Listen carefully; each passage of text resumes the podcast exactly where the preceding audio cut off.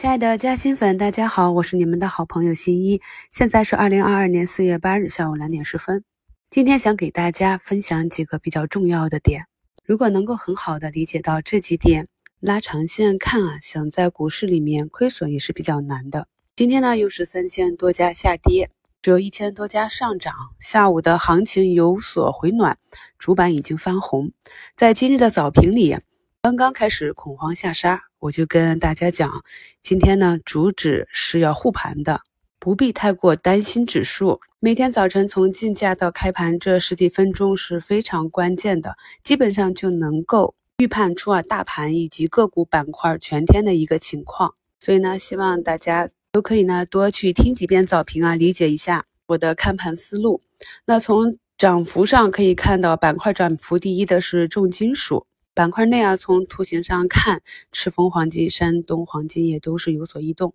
我昨天买入的中国黄金啊，相比较走势就弱了一些，今天没有突破。然后就是我们非常熟悉的磷化工啊，这一块呢，我们一直在关注云天化和湖北宜化。可以看到啊，这两只今天是完全不受大盘下跌的影响，都对昨天的上影线进行了一个反包啊。他们的图形呢，也是在前两日的股评里啊，也跟大家提出。在近期短线选股里啊，要看图选股，选择这种已经走出右侧的右上角的图形。接下来就是建筑装饰啊、水泥这些，这也是呢从房地产板块过渡到基建啊、基建建设。在清明假期的最后一个交易日和清明假期回来，新一就一直提示大家要注意高位的房地产板块和医药板块、疫情板块的这样一个风险了。并且呢，也在标题中跟大家讲要去关注底部档这些分支概念的补涨，理由呢也是讲的非常的清楚啊，他们的市值非常的低，那熊市就是做低估值嘛。在周三啊，八一钢铁、安阳钢铁双双涨停之后呢，我就在股评里跟大家讲了这个现象啊。那我通常是发现了就先跟大家去分享，然后我自己再根据盘情去操作。所以昨天呢，对这两只都是有低吸。均线低吸或者回落低吸，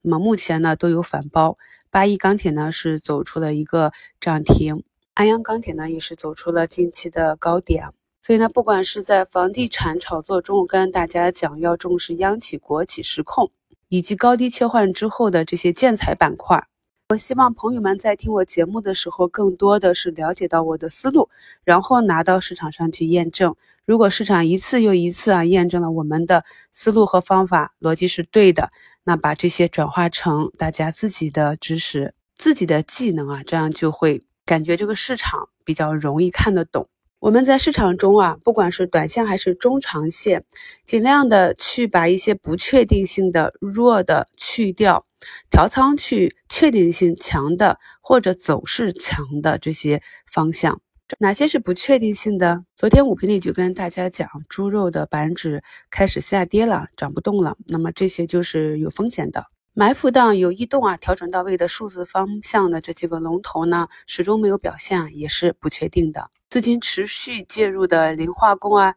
低位的这些建材、钢铁、水泥这些量价齐升的，就是确定性的。所以这是我们短线的调仓换股的方法。近期的市场轮动的节奏非常的快啊，所以呢，一味的想去跟着别人买什么票，跟得快还好啊，那么跟得慢的话，或者跟错了票，同时又不清楚什么样的情况下应该出局啊，这样就很容易造成大的亏损。我们在去年三四月份啊，全仓介入的锂电池，特别是新能源汽车的锂电池上游电解液，那么到了下半年八九月份就全部离场。虽然今年还有部分锂矿有反弹的行情，但是刚刚新闻出来啊，六氟磷酸锂跌二点五万元每吨，硫酸钴、电解钴啊都在下跌，这就是一个市场预期的体现。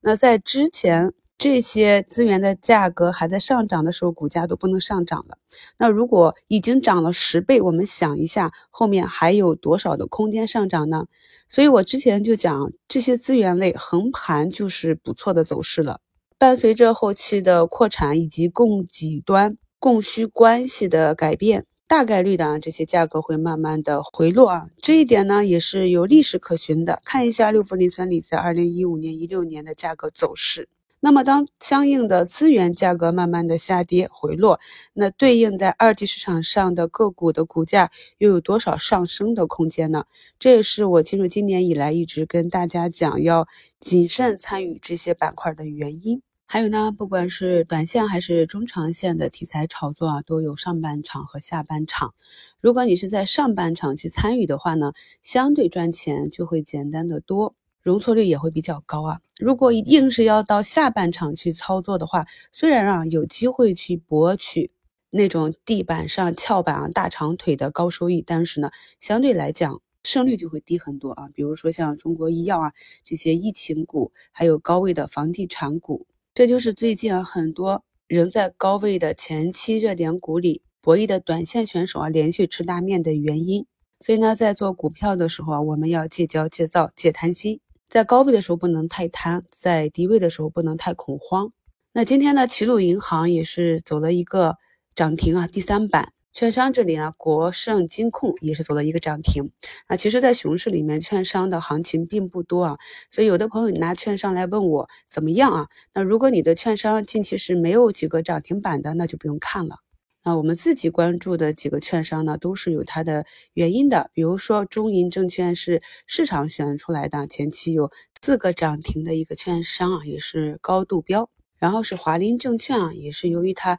低价收了抖音的财商这个频道，是有内在的利好驱动，所以才会有资金。去介入啊，所以你在选股的时候，要不然就是有业绩，要不然就是有题材，最差也是要有图形，有资金进去，这样呢才能够构成我们去介入一只个股的理由。还有一些走势比较差的个股啊，我也继续持有或者慢慢的去买，主要是由于虽然走势比较差，但是业绩比较明朗。比如我今天在嘉兴圈给大家分享的那个风电，一季度的业绩出来。大超市场预期啊，同比增加百分之四百零八到百分之五百零五，实现规模净利润十三到十五亿，这就是啊有题材有业绩。那虽然说今天这个涨停没有封上，但是今天以及后期缺口这个附近，大概率都会有一些比较喜欢确定性的资金去介入。毕竟呢，新的业绩更新出来之后，估值又降低了不少，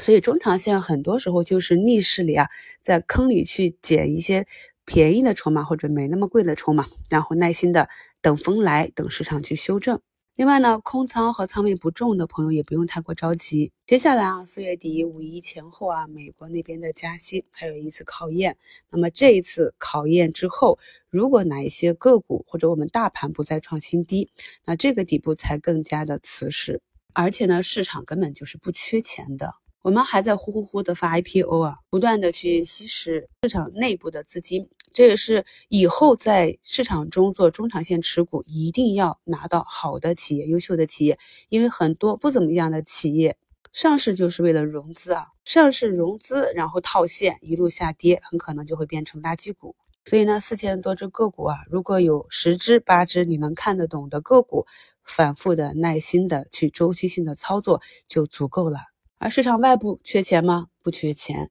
四月七日，今年首单 raise 产品华夏中国交建啊，这个基金啊开始发售了，总共募集的规模只是七点零四九亿元，面向公众投资者开售的份额为零点七五亿份。结果呢，总共募集到了八百四十亿资金，也就是说，你去申购一万块，你只能得到八十四块啊，最终的配售比或者低于百分之零点八四。所以市场不缺钱，前期砸盘出去的资金都在等待，等待市场的企稳信号。大家都知道，场内的很多资产已经很便宜了，但是由于担心其他外部的环境，担心它不涨，担心各种不确定性，所以呢，一旦这些不确定性清除，很快就会有资金蜂拥而入。这也是我跟大家讲的，我们如果有持续的现金流，我们可以选择慢慢的去买入；如果资金有限，则可以选择在时间节点有序的买入。如果你可以忍受空仓，那等待